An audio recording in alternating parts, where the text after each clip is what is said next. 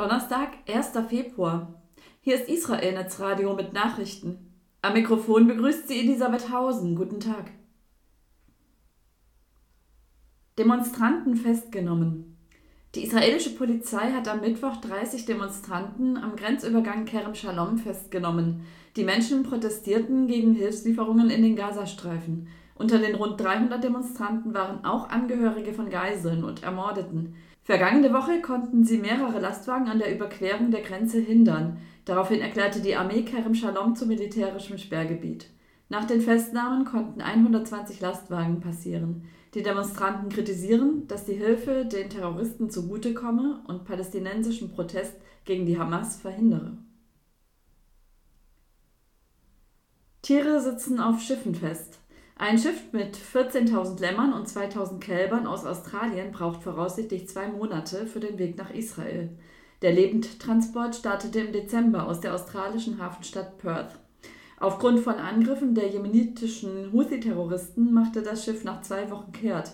Im Ausgangshafen wurden die Tiere versorgt, bevor sie wieder in See stachen. Die nun geplante Route um den afrikanischen Kontinent wird einen weiteren Monat in Anspruch nehmen. Tierschützer zeigen sich besorgt. Am Mittwochabend schoss die US-Marine drei Houthi-Drohnen über dem Golf von Aden ab. Warnung vor Antisemitismus. Die Auschwitz-Überlebende Eva Sepesi hat vor erstarkendem Antisemitismus in Deutschland seit dem Hamas-Massaker gegen Israel gewarnt. Es schmerze sie, wenn Schüler jetzt wieder Angst hätten, in die Schule zu gehen, nur weil sie Juden seien, sagte die 91-Jährige am Mittwoch bei einer Sondersitzung zum Internationalen Holocaust-Gedenktag im Deutschen Bundestag. Der Sportreporter Marcel Reif, dessen Vater knapp der Deportation entging, sagte, manches, was er nach dem 7. Oktober auf deutschen Straßen und Plätzen hören musste, habe ihn entsetzt. Sein Vater müsse sich im Grab umgedreht haben. Jüdische Gräber im Gazastreifen.